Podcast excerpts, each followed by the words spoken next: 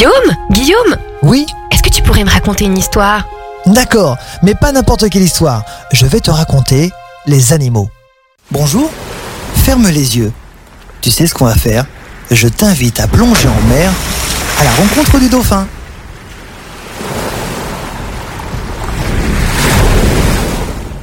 Avant de commencer, il est important que tu saches qu'il existe 32 espèces de dauphins, mais que nous allons nous concentrer sur le grand dauphin que l'on peut trouver en mer Méditerranée et qui est le plus connu, le plus commun, le plus répandu.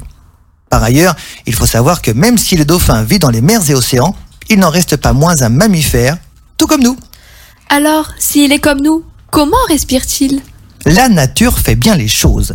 Contrairement à ce que l'on pourrait croire, le dauphin n'a pas de nez. C'est un évent. C'est le trou qui se situe au-dessus de sa tête qui, elle, est appelé le melon, et c'est avec ce même trou qu'il communique avec sa famille. On appelle ça des vocalises.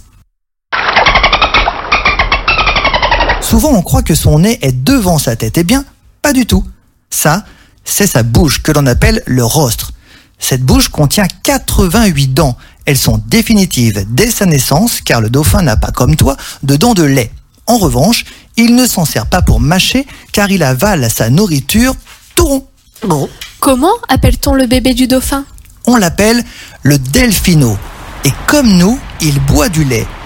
Pour ce faire, il suit sa maman, toujours en mouvement. Avec son rostre, il frotte les mamelles de maman, il enroule sa langue autour de la mamelle et il tète. De quoi se nourrit le dauphin? Le dauphin se nourrit essentiellement de ce qu'il trouve en mer, à savoir du poisson, mais également des céphalopodes comme du calamar, des crustacés comme les crevettes ou encore des coquillages. Sais-tu comment il chasse Le grand dauphin a diverses techniques de chasse.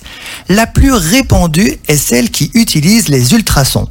Lorsque celui-ci se trouve en pleine mer, il bondit au-dessus de l'eau et, pour jouer pour guetter une éventuelle concentration d'oiseaux de mer signalant la présence d'un banc de poissons.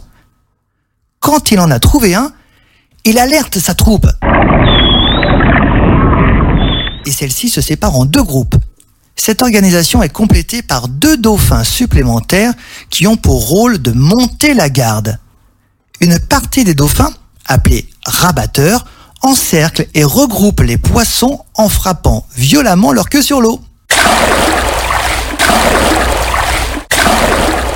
La deuxième partie dans laquelle les chasseurs sont surnommés sentinelles récupère les poissons qui tentent de s'échapper. Tout ce spectacle se joue accompagné d'un concert de clics puissants pour désorienter les poissons.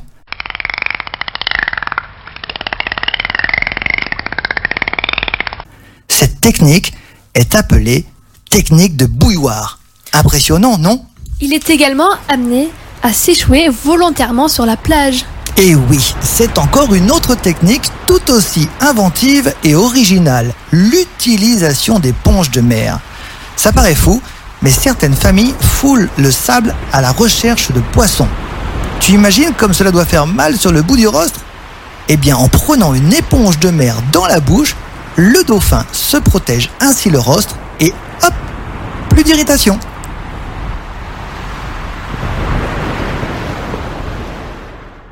Ce vous a été proposé par Radio Pitchoun et compté par Clara Moreno et Guillaume Covini. Merci pour votre écoute. On vous dit à bientôt pour de prochaines histoires.